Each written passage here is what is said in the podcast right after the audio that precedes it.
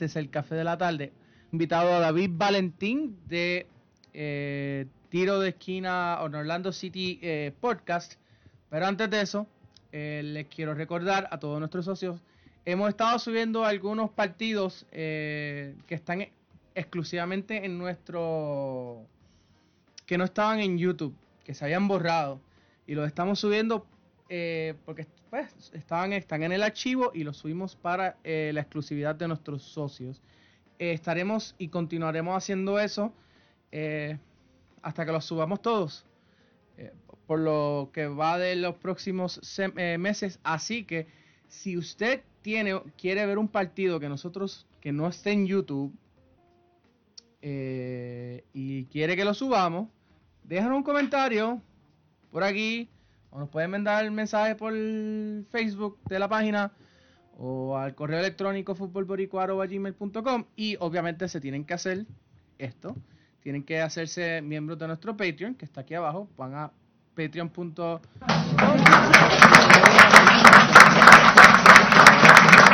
Y entonces eh, se hacen socios por 2.50 al mes, que es menos de lo que vale una tacita de café. Eh, en cualquiera de esas mega tiendas de café o en una panadería local. Y ya están, tienen acceso a todo el contenido premium. Recuerden que en mayo, eh, Café de la Tarde, sola, los lunes regresa nuevamente detrás del paywall. Así que aprovechen que les estamos dando este mes de, eh, de agradecimiento a nuestros seguidores eh, que pues, nos siguen fielmente. dicho eso, como dije, hoy nos acompañan eh, dos personas que no son que no son extraños. Ahí los tienen en pantalla. Ahí está David Valentín de el tiro tiro de esquina hacia Orlando City eh, podcast y obviamente como siempre mi cojos Paulo eh, Paulo Reynoso. vamos a empezar a darle la palabra a, primero a Paulo. Paulo, saluda ahí a la a la audiencia.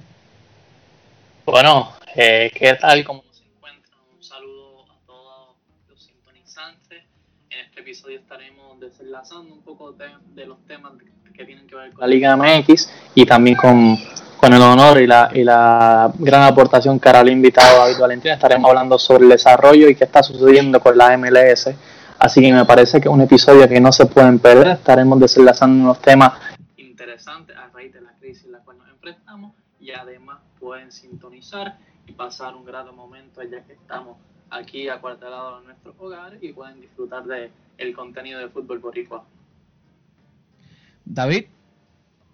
Bueno, gracias nuevamente por haberme invitado, muchachos, pero no, llevo ya un mes en la casa, no hay trabajo, eh, los hijos míos este no, he estado por matarlos ya que mira cuidado con lo que dice que después después después usan esto y te, lo enseñan allí en, la corte si pasa. Cuidado eh, eso ha sido ha sido un, ha sido un ¿cómo se dice? un ejercicio de la paciencia. Eh, loco porque empiecen los deportes. Si ustedes son como yo yo creo que ya he visto todo lo que hay en Netflix y he visto todo lo que hay en YouTube. Eh, cada yo estoy ya loco que regresemos a nuestra vida normal. Yo creo que hay mucha gente que puede que diga, diga también lo mismo. Bueno, vamos a empezar. Eh, ¿Quién quiere empezar? No sé. Vale, eh, David, háblanos. Eh, ¿Qué ha estado ocurriendo eh, a nivel MLS? por ahí salió un comunicado de prensa que si, lo, si les interesa, está disponible para, para verse eh, en nuestro portal, que nuestro corresponsal de la MLS, Richie, eh, Ricardo Mercedes, eh, redactó una nota sobre eso hoy, así que está disponible en, el portal para que lo puedan leer. Pero cuéntanos, David, ¿qué has escuchado por, eh, sobre cuándo va a empezar finalmente la MLS? Bueno, eh, tema que pique y se extiende. Primero que nada, para que todos sepan, la situación del virus, del coronavirus, ha afectado a la pirámide del fútbol de los Estados Unidos y Canadá.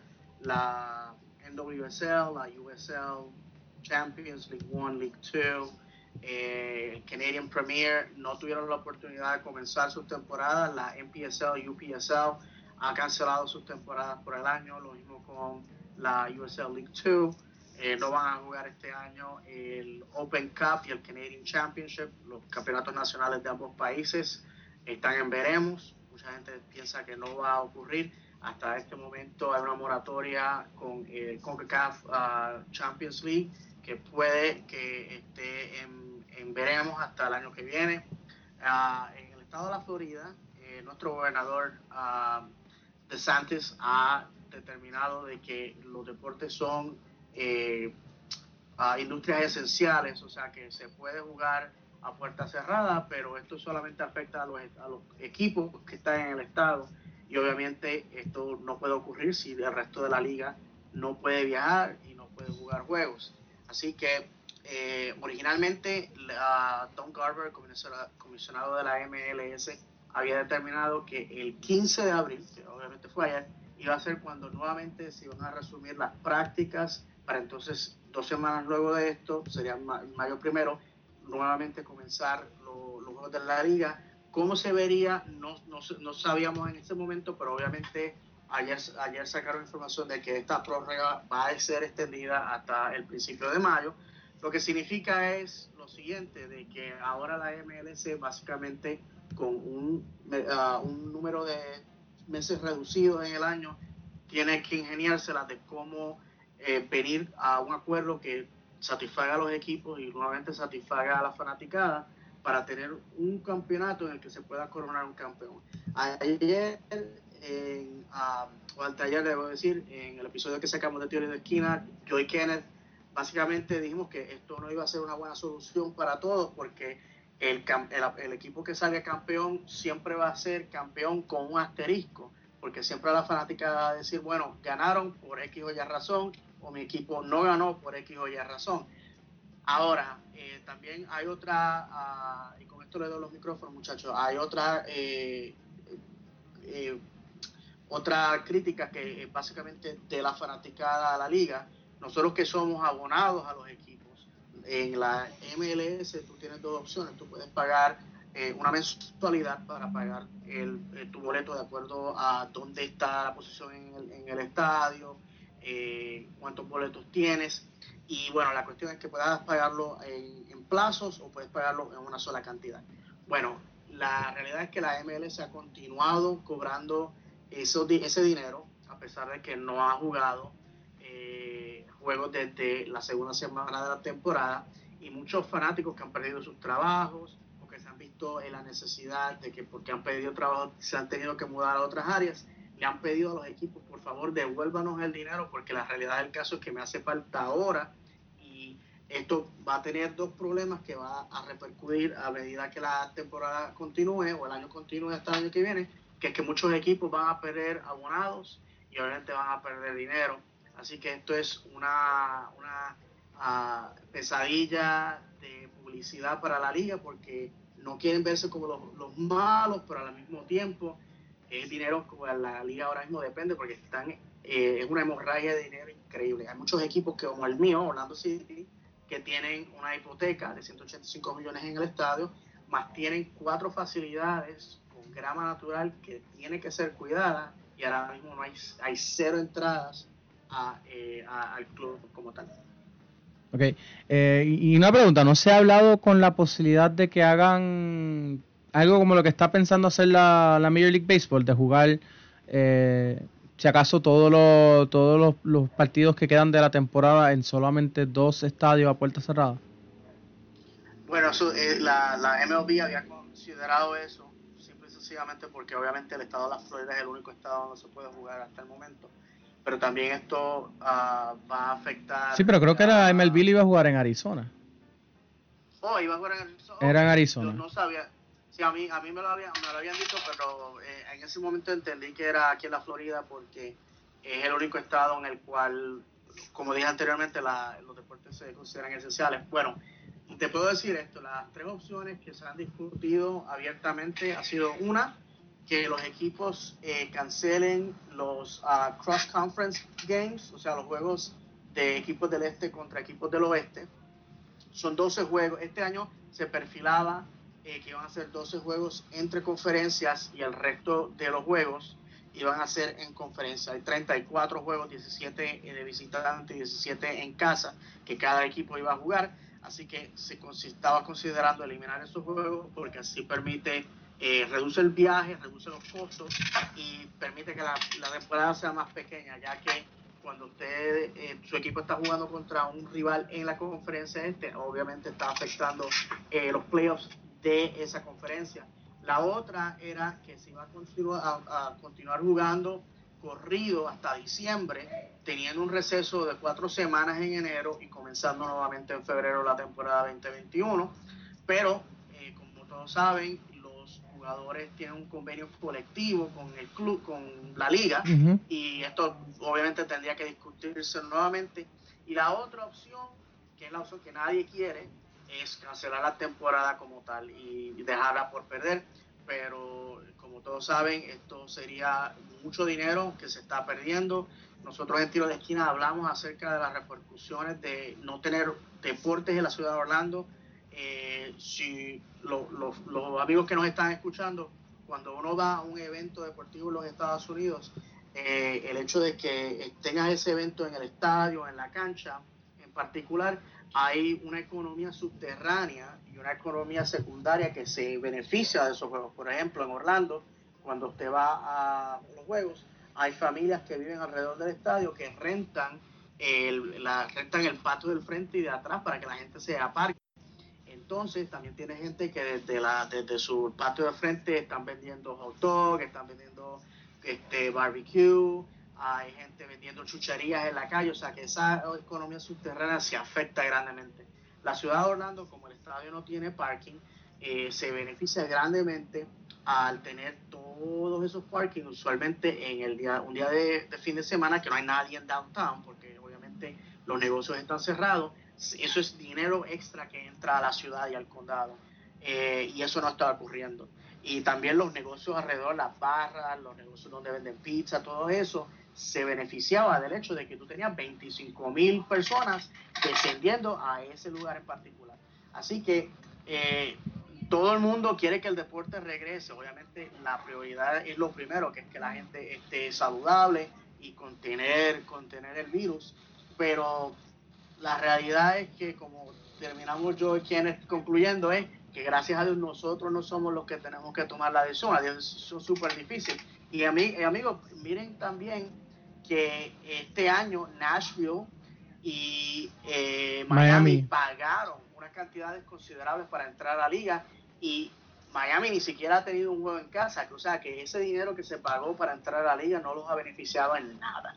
Y Nashville digamos que estaba teniendo problemas hasta con, el estadio, que creo que había leído que con eso de Nashville le había dado un poquito de más, más tiempo, ¿no? Para que se resolviera el asunto del estadio. Veremos a ver eh, en términos de Nashville. Eh, pero ellos ya, ellos ya rompieron terreno eh, para el nuevo, el nuevo estadio, pero mira la situación lamentable que es que como estamos en esta cuarentena, pues nadie está trabajando. Y no se puede construir un estadio. Exacto. Pero sí, yo creo que más allá de, subterránea, ¿no? este, no, no, no, no concuerdo con, con, ese, con el tema de, que sea subterráneo, porque a la, a la, a la misma vez eventualmente están pagando impuestos y ese dinero va, va a regresar a, eh, regresa entonces a, al erario de, de la ciudad, ¿no? Eh, eh, subterráneo sería, digamos, que fuesen cuestiones ilegales y cosas así, ¿no? Pero escuchando a alguien. Eh, pero nada, creo que creo que no sé el, el, el, jugar si acaso por lo menos los partidos a puerta cerrada en algunas sedes tipo lo que está pensando la, eh, la Major League Baseball pudiera servir eh, como una como un como algo para la MLS. Yo lo que sí sé es que me acuerdo muy bien que aquí hace como tres semanas atrás fue Pablo que tuvimos al economista Jorge Helguera y él nos habló él nos habló de que si no de que si las ligas profesionales de fútbol no no arrancaban para junio eh, se pudiera estar hablando de que se pudieran hablar de perder eh, grandes cantidades de dinero en, la economía mundial. En MLS estamos hablando obviamente de lo que es la Premier, lo que es la Liga Santander. Santander hoy mismo, creo que no sé si hoy mismo ya ya no ya nos están enviando el mensajito de, fortaleza, Pablo, a los celulares. Sí, sí, este... me acaba de vibrar el teléfono aquí al lado. Pero, Edwin, sintetizando el tema que estás tocando ahora mismo, yo, o sea, he, pensado que quizás las estructuras, las ligas y todos sus mandatarios deben entonces trabajar en un plan de cómo comenzar a pesar en la situación que nos encontramos, cómo comenzar y cómo desarrollar nuevamente el torneo en la situación que nos encontramos y no esperar a que la situación termine por porque ha bajado eh, la incidencia de, de, la pandemia, sino que deberían entonces empezar a trabajar un plan de desarrollo de continuación de la temporada en tiempos de pandemia y lo, muy bien lo dice, tiene que ser el partido a puerta cerrada. Sería muy bien en términos de MLS o Liga MX que sean en dos estadios, que estos dos estadios tengan eh, unas funciones de, de, una limpieza muy demasiado, una limpieza muy drástica, eh, unos métodos de, de identificar los jugadores, quizás medirle los síntomas o eh, la temperatura antes y después de, del partido, quizás. Bueno, que tienen que empezar para evitar eh, eh, que se pierda tanto la monetización de toda la estructura de la liga, que empiecen a comenzar a desarrollar un plan ya en tiempos de la pandemia. Es que la realidad es que hacerle las pruebas eh, justo antes y justo después de un partido realmente no te no te no, te va a servir porque tú, sabes porque tiene, el, el, virus se tarda el, virus se tarda varios días en, en desarrollarse. pero, lo que sí se tiene que hacer lo, lo, que sí se tiene que hacer es este hacerle prueba a todos los jugadores, prueba y de que estén certificados y de que esos jugadores se mantengan eh, aislados y en cuanto se puedan, pues entonces esos jugadores pasen a, unos hoteles de concentración, que mantener los jugadores aislados. Eh, por su salud, para, el, por, por, para que no en, entren en contacto con nadie con, con, con el dichoso virus de COVID-19 y entonces así, y así vas manteniendo un control de lo que está. Y eso no solamente con los jugadores, sino con los mismos árbitros. Los árbitros tendrían, todos los árbitros que vayan a, fungir como, eh, como oficiales eh, dentro de un parte dentro de esos partidos del MLS también tendrían que ser todos tendrían que pasar por, por una por un certificado de que, que están limpios de COVID para entonces poder estar dentro del dentro del dentro del, dentro del terreno de juego. Una cosa importante a recalcar, muchachos, en, la, en los Estados Unidos, la Pro Referees, que es la organización que colegia a los árbitros que se utilizan en todos los niveles de la pirámide del fútbol, eh, básicamente eh, son jugadores, eh, pero son referees a tiempo parcial, o sea, son personas que tienen su trabajo y básicamente esto es un part-time Sí, como en todos lados. Ellos básicamente viajan, sí, obviamente. Ah, el, el, presidente de los Estados Unidos eh, eh, tuvo un, meeting con los, los comisionados de todas las ligas deportivas de los Estados Unidos unas semanas atrás y lo que salió a relucir en ese, en ese meeting fue que el, gobierno federal esperaba que los deportes regresaran el, el primero de agosto, que es una, una fecha que obviamente nadie quiere ver porque en el caso del béisbol, básicamente lo que se le está dando es un tiempo mínimo.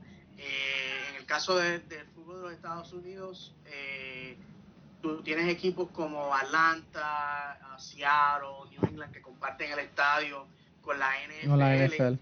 Y, vamos a ser sinceros, ellos se pueden dar golpes de pecho de que ese estadio les pertenece a ellos, pero eh, la realidad es que la NFL va primero. Esa es la Liga Rey aquí en los Estados Unidos. Y esos equipos son los que van a tener la, pero, pero, la prioridad. Pero es que eso tampoco es tanto problema porque, por ejemplo, el New York City comparte estadio con, con los New York Yankees. Y entonces... Sí, pero han tenido que jugar en, han tenido que jugar en otros sitios cuando las la fechas confluyen. Claro, pero lo que voy es que eso es cuestión de, de scheduling, ¿no? Y de volver a, a, a, de crear un nuevo calendario.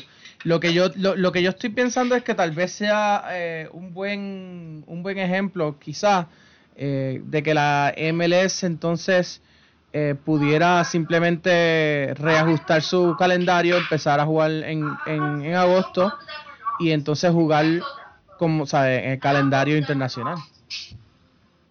Sí, pero también tienes el problema de que los Estados Unidos el clima afecta. En Norteamérica somos de 10 a 15 grados más fríos que Europa, así que eh, aquí en Florida no, sinceramente sería mucho mejor porque el invierno es nuestra época seca, no llueve mucho y también sería las temperaturas súper agradables, pero cuando tú tienes ciudades como Toronto, Montreal, Vancouver, a Minneapolis, Chicago, que son básicamente nieve a tofuete, pues la realidad es que para el fanático no va a ser buen fútbol y lo que tú vas a ver va a ser lo que aquí en Estados Unidos se le llama como Orange Ball Football, que es cuando se juega con, la, con el balón anaranjado ese con el... Sí, como cuando pasó Costa Rica y, Estados Unidos. Exacto, mi hermano, exacto. Y de hecho no, no, no, no tenemos que irnos tan lejos cuando Minnesota jugó contra Atlanta la primera vez en el, 2017, fue, fue, fue así. Y el año pasado, el home opener de Colorado cayó una nevada de escándalo. Así que eh, son cosas, son cosas que, que, van a probar la paciencia, no, tan solo del fanático, pero también de la liga. Les puedo decir que yo no estoy muy contento con la situación como está ocurriendo y, la, y, esto, esto, es importante también decir la liga no cerró porque ellos pensaban que esto era lo correcto. Ellos cerraron porque el gobierno los obligó a ello. Así que, eh, porque hay muchas personas que en las redes están poniendo a la MLS como que son buenos como el pan y la realidad es que no es así. El gobierno forzó a la liga a cerrar. Si fuese sido por la liga... Seattle fue el primero. O el estado de Washington, el estado de Washington y luego California fueron los primeros que forzaron. Exacto. Ahí, en, en California nada más tienes tres equipos, San José, y los dos de LA, LA Galaxy y LAFC. Sí, acuérdate de la USL, la USL y también que el año que viene se esperaba de que Sacramento entrara a la liga. O sea que para California esto es, para, para el fanático del fútbol en California esto es un desastre increíble. Claro. Eh, quería, quería mencionar, ¿en, en, serio pensamos que en Estados Unidos y Canadá los inviernos son peores que en Rusia? Fíjate, yo hablé con eh, Mauricio Pereira, que eh, juega para Orlando City, que estuvo 10 años en, Rusia. Y eh, la, cuando él llegó, la, siempre había sido la pregunta, que, que, si el clima lo iba a afectar, que algo que él se ríe porque él dice, yo soy de Uruguay, con un clima bastante similar a la Florida, yo no sé por qué, porque vine de Rusia, de momento eh, voy a tener problemas con el clima, pero cuando yo y Kenneth nos encontramos con él en la, en la práctica abierta que Orlando City hizo antes de la temporada, pues él había dicho básicamente que el problema de Rusia era que era súper frío y súper húmedo. Y que la realidad es que él, él, dependía en qué parte de Rusia, la parte asiática de Rusia eh, es más fría que la parte europea. Y que en los estadios eh, las canchas eh, tienen, tienen heaters en, en, en, los sidelines, perdóname que estoy uh mucho inglés, en, la, en, las líneas de banda eh, hay heaters que tiran aire caliente a la cancha, no tanto como para mantener a los jugadores calientes, sino para que el pasto la cancha no se, no se, no, no, no se frise, porque si se frisa es como jugar en cemento. Y, obviamente el problema es que el jugador que se caiga se va a lastimar. so, la, la, este tipo de ligas que juegan, a, que juegan en invierno, ellos han tenido las precauciones eh, para permitir que el, producto sea, eh, sea entretenido, sea, sea bonito. Pues yo les puedo decir que mi equipo inglés que juega en la, en la cuarta división, pues a ese nivel no es así. Las canchas cuando llueve se inundan, es un fanguero, es frío y básicamente terminan el juego eh, bañados de lodo, de, la coronilla hasta los pies. Así que la realidad es que eh, para mí, en mi opinión, el, el, problema es si es muy frío, el fanático no va a aparecerse. Esa es la realidad, aunque obviamente siempre que nosotros vemos juegos de fútbol americano, vemos gente sin camisa y esto y lo otro, pero eh, son dos tipos de fanaticada diferentes. La idea de que el fanático del fútbol y el fanático del fútbol americano básicamente es el mismo, en, cierta forma no es 100% correcto. De hecho, Atlanta eh, United hizo un survey para ver si la fanaticada que ellos tenían era la misma fanaticada que, eh, que los Falcons. Y solamente, creo que los muchachos de siempre United puede que me corrijan, eh, eh, desafortunadamente solamente había un 20% de fanáticos que eran fanáticos de ambos equipos. Básicamente el resto de la fanaticada estaba ahí por un equipo en particular ignorando al otro. Así que...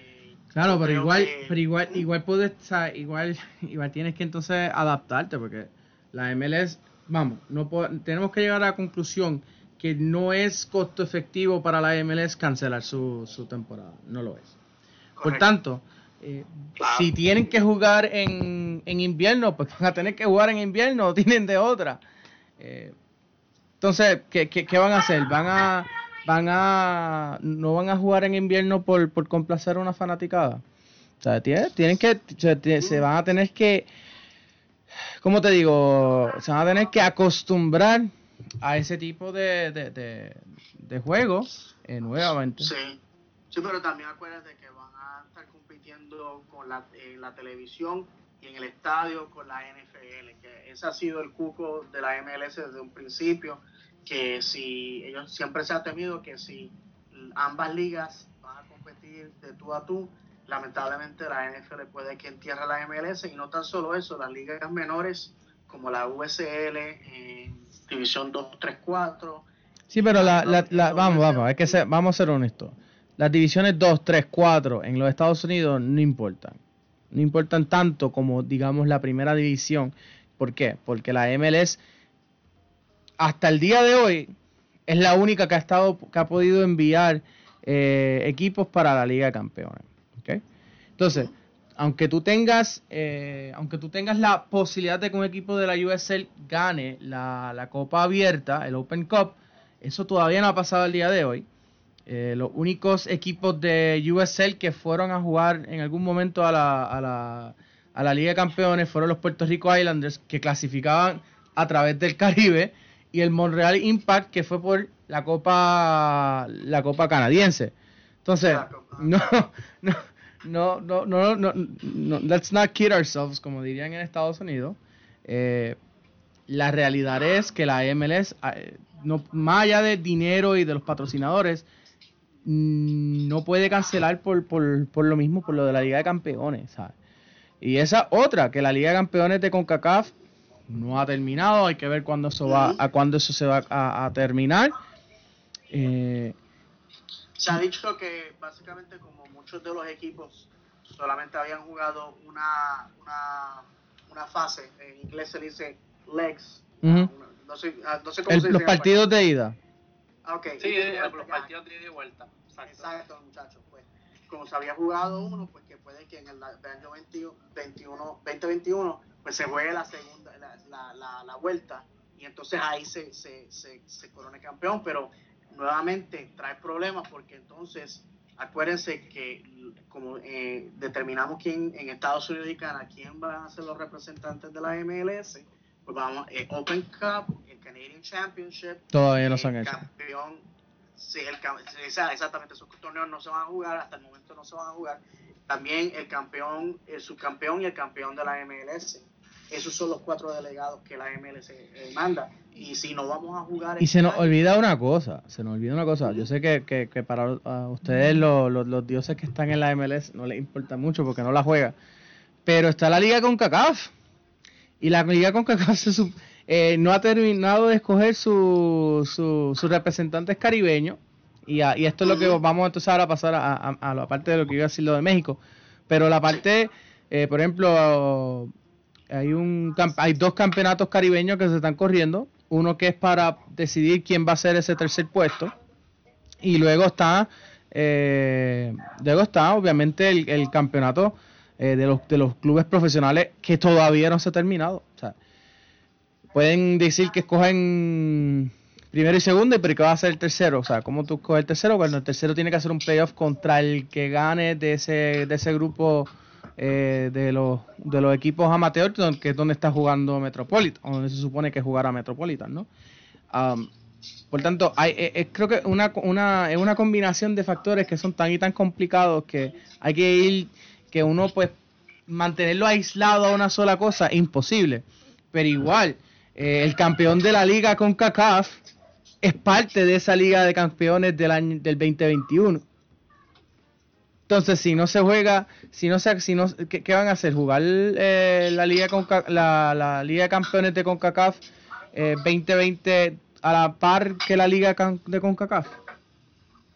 Eso pudiera ser un ejemplo. Y para añadirle más fuego a la lata, muchachos, ahora hay el rumor de que FIFA le va a arrebatar la sede a Qatar en el año 2022 y que van a, traer la Copa del Mundo a los Estados Unidos, Canadá, México, cuatro años antes.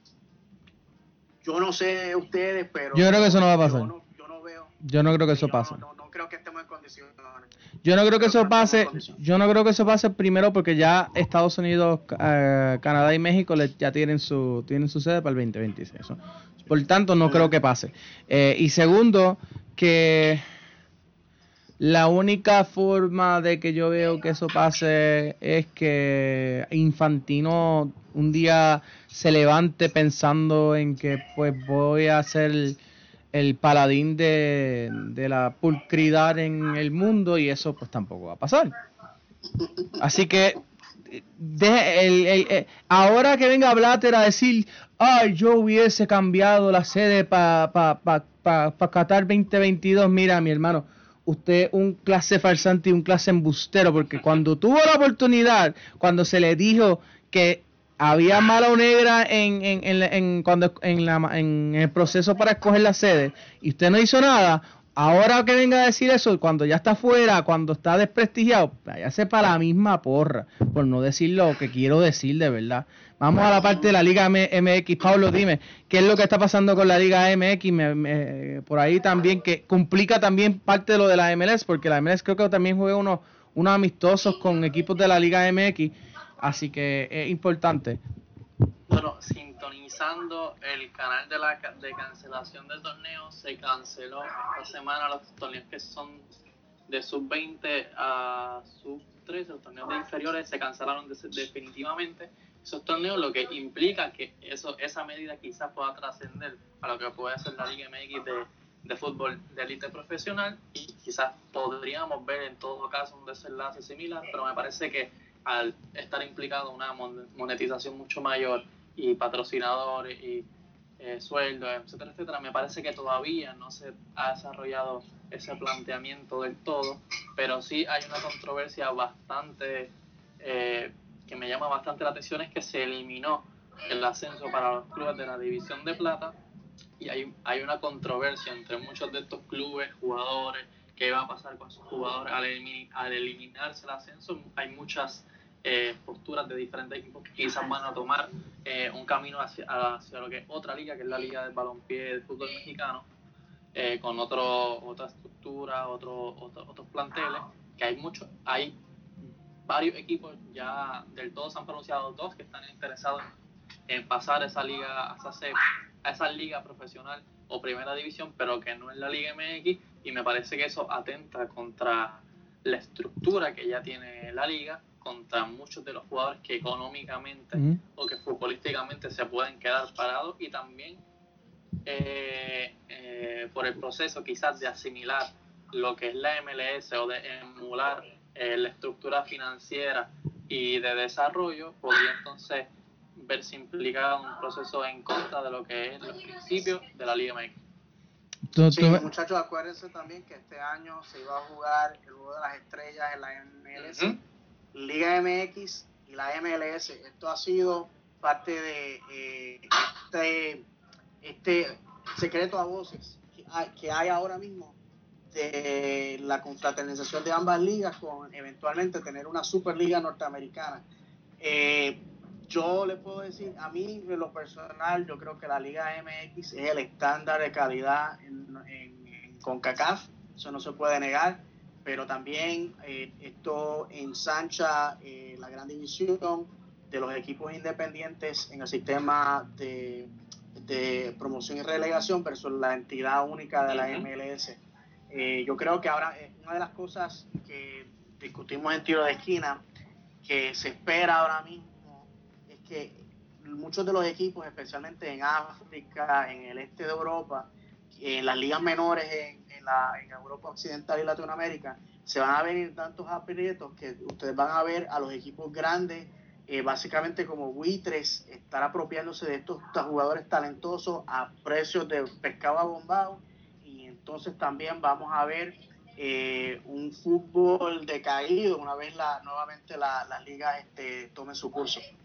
Sí, en este caso en la Liga MX lo que es Santos, Querétaro, Puebla y Cholos de Tijuana ya son equipos que económicamente se han visto en aprieto y han rebajado el sueldo de sus planteles y de su staff técnico y de trabajadores y en cambio tenemos una América que no se ha pronunciado en nada o no ha tomado esas medidas y sigue jugadores cobrando el sueldo inicial o que ya estaban acostumbrados y eso puede acabarse en que muchos de los jugadores de estos equipos o de estos planteles que quieran apostar y quedarse con un beneficio económico mayor terminan emigrando a, ciertos clubes con un poder financiero y adquisitivo mucho más elevado que los que se encuentran ahora. Aunque también, aunque eh, quiero mencionar algo, quiero mencionar algo porque se, me, se me olvida antes de que se acabe el programa. Eh, la Liga MX lo que ha estado eh, dando insinuaciones es que se está moviendo hacia un modelo tipo MLS, o sea, tipo single single entity, de que todos los todos los dueños quieren ser parte de dueños de la, de la liga como tal, al, al estilo MLS. Y entre, en términos de, de marketing, la liga, la MLS es el referente en todo lo que es CONCACAF. O sea, no, no, veo... Marketing, publicidad, eh, estética también de eh, imagen, eh, prácticamente toda esa estructura fuera de lo futbolístico, para mí la MLS es muy superior a lo que es la liga mexicana, la liga, incluso la brasileña y la argentina, mucho más. Bueno, les puedo decir, muchachos, que para mí en el fútbol mexicano, el Club América es el barómetro. Si el Club América está en problemas económicos y está haciéndolo público, que no lo están ocultando, eso para mí es problema, porque entonces eso significa que los equipos que fueron promovidos a, la, primera división la temporada pasada, pues esos equipos tienen que estar ya pidiendo cacao por la boca, porque la realidad del caso es que eh, en este tipo de sistema, los clubes dependen de la entrada, de las concesiones y de la venta de camisetas, de bufanda, de, de las chucherías que ustedes siempre, siempre van a ver en el estadio. Eso no está ocurriendo. Bufandas como esta, ¿verdad? Bufandas como esta. ¿Perdón? Bufandas como esta. Sí, exacto. sí, y en, y en todo caso, como muy bien dice David, eh, estos equipos de la Liga Mexicana que no tienen el poder económico o impacto que tienen las Chivas, el Tigre, Monterrey y América. Eh, por, equipo, por ejemplo, equipos como Juárez, que tienen unos delanteros como Darío Lescano y Diego Roland, que son uno, uno paraguayo que jugó en Europa y otro uruguayo que también jugó en Europa, son delanteros de mucha calibre que quizás por esta situación o sus derivantes pueden emigrar a MLS o a unos equipos superiores también de la Liga MX. Bueno, les puedo decir esto, muchachos. Hay un rumor de que Yoshimar Yotun, el peruano del equipo nacional de Perú, que jugó con Orlando City y ahora está en Cruz Azul, ya está vacilando con la idea de regresar a, a MLS, obviamente a Orlando City. Y unas fuentes eh, nos dijeron ah, que básicamente eso estaba ocurriendo porque él temía, él está lesionado en estos momentos y él temía de que esto va a ser la excusa para Cruz Azul de terminar su contrato. Así que eh, eh, eh, podemos estar hablando 10 horas de este tema. Yo creo que la realidad del caso no tenemos 10 horas. que vaya el mono. no tenemos 10 horas para eso. En, términos de, de Yoshimar fue un futbolista extraordinario en Orlando, en la selección, pero de igual manera en Cruz Azul lo ha sido. Pero siento que lo que es la entidad de Cruz Azul, le, o sea, para estar en Cruz Azul con fútbol y un futbolista esté rindiendo de la manera en, lo que ha rendido en los torneos cortos, pero no se le está otorgando el crédito y el apoyo necesario, podría, para mí me parece mucho mejor su, esa decisión de regresar a lo que el Orlando City que a quedarse en un equipo como el Cruz Azul. O sea, económicamente y para, para el entorno del futbolista, pensando yo que tiene que estar mucho mejor, mucho más cómodo, más, más familiarizado con el entorno. Exacto, mi hermano. Bueno, yo ya son las 6.55, vamos a darle un, un, un, girito ya a la curvita. Yo quería explicar que conste que yo no soy fanático de Toronto, ¿ok? No lo soy. Simplemente esta, esta bufanda me la regalaron eh, los fanáticos de Toronto cuando vinieron a jugar con los Puerto Rico Islanders. Y pues como estábamos hablando, íbamos a hablar de la MLS, pues me la puse. Pero no, no, yo no soy no soy hincha del Toronto, no, creo que lo sea algún día. Eh, lo único, lo único bueno que ha pasado por Toronto FC es Marco Vélez y Dwayne Rosario. Más allá de eso, pues no hay, no hay nada que a mí me interese de allá. Así que. Eh, pero, pero entra la audiencia de qué equipo eres fan, porque también me imagino que quieren saber. Pero es que si todo el mundo lo sabe, que yo soy colchonero, yo soy del Atlético de Madrid. No, no, no, pero, pero de la MLS. Ah, no, de la MLS. Eh, fíjate, no, no, de la MLS, de la, tengo que ser honesto, no tengo un, equipo preferido. Eh, tengo así, pues me gusta Orlando, me gusta Atlanta, me gusta Seattle, eh, me gusta, me gusta eh, el New England Revolution, pero más allá de eso, pues no, no, no hay un equipo así que yo diga, wow, voy a ser hincha de ese equipo, sí. No, no, no te ha picado, no te ha picado la avispa todavía. No, y prefiero quedarme de esa manera para que entonces yo pueda ser objetivo en términos de la MLS. Así que. No, quiero. El, día tiene que llegar, brother. El día tiene que llegar. Porque uno no puede ser tibio. Ahí está Miami, ahí está Miami. No. No, no, no, no. No, no, no, Miami no. Mira, si yo fuese. si yo fuese a irle a un equipo eh, particular, eh, yo le iría a Orlando por el simple e mero hecho que mi abuelo era fan de los eh, Orlando Magics, eh, que en paz descanse. Él fue, vivió muchos años en Orlando, de hecho, eh, hasta los otros días teníamos la casa en Orlando, de él en Orlando, así que eso se vendió, pero igual, este, por honor a mi, a mi abuelo le iría a Orlando. Pero...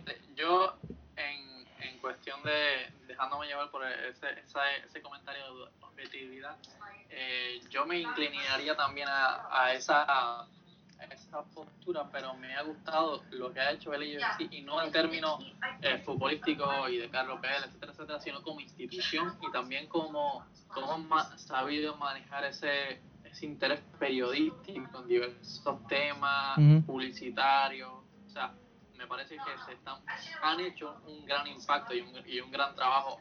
A diferencia de equipos como Atlanta o lo que está haciendo Inter Miami ahora eh, con este ingreso, me parece que el EFC le ha dado una lección no futbolística, sino eh, de mercado y publicidad a estos equipos. Se me... preguntan cuáles son los mejores equipos de fútbol en los Estados Unidos ahora mismo. Son dos. El Miami FC, Miami FC de la, de la USL Champions y Louisville City. Esos son los, equipos que reparten caña. Ahora, si, si vamos a verlo en tipo de talento en la MLS, para mí, en mi opinión, ha sido el AFC. Atlanta yo creo que es el, tiene que ser el primero porque ellos tienen trofeos que pueden enseñar. El AFC tiene el talento, pero lamentablemente... No, tiene nada todavía, no tiene nada. Pero... se, ha quedado, cortito en, esa, en ese escaparate, pero igual que Seattle o Toronto, pero ya son, ya están hablando de equipos con, con mucho mayor trayectoria. Exacto. Se nos olvidó hablar de Columbus también, por lo menos en mi, en mi caso, a mí creo que uno de los equipos que me gusta cómo, cómo juegan y, y el ambiente que hay en esa en, en, el estadio. Um, no he estado allí, pero por lo que me han contado personas que han ido y eso, es el de Columbus. Ellos están solitos en la ciudad, no hay otro equipo profesional en Columbus. Así que ellos son los reyes de esa ciudad. Exacto. Bueno, son las, son las 6.59. Eh, esto ha sido todo por hoy en el Café de la Tarde. Mañana a las 3 de la tarde, el banquillo. No se lo pierdan con obviamente, como siempre, este Sergio Castro y Alejandro Laín. Y como y nada, también les quiero recordar que por favor, eh, si nos quieren apoyar, ahí tienen cómo hacerlo. Eh, se pueden hacer socios de nosotros a través de nuestro patreon.com, eh, diagonal fútbol boricua, 250 al mes. De verdad que bienvenido en, tiempos de COVID, más, aún más necesitamos su apoyo. y créeme, después de hoy necesitamos mucho de su apoyo.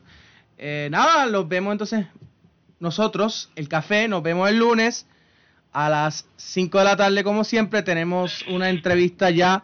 Eh, vamos a estar entrevistando a un ex secretario general de la Federación Puertorriqueña de Fútbol y no, no es Frankie Gautier, por si acaso. Eh, nos vemos hasta el lunes y acuérdense, mañana el banquillo. Hasta la próxima. Saludos. Thank you.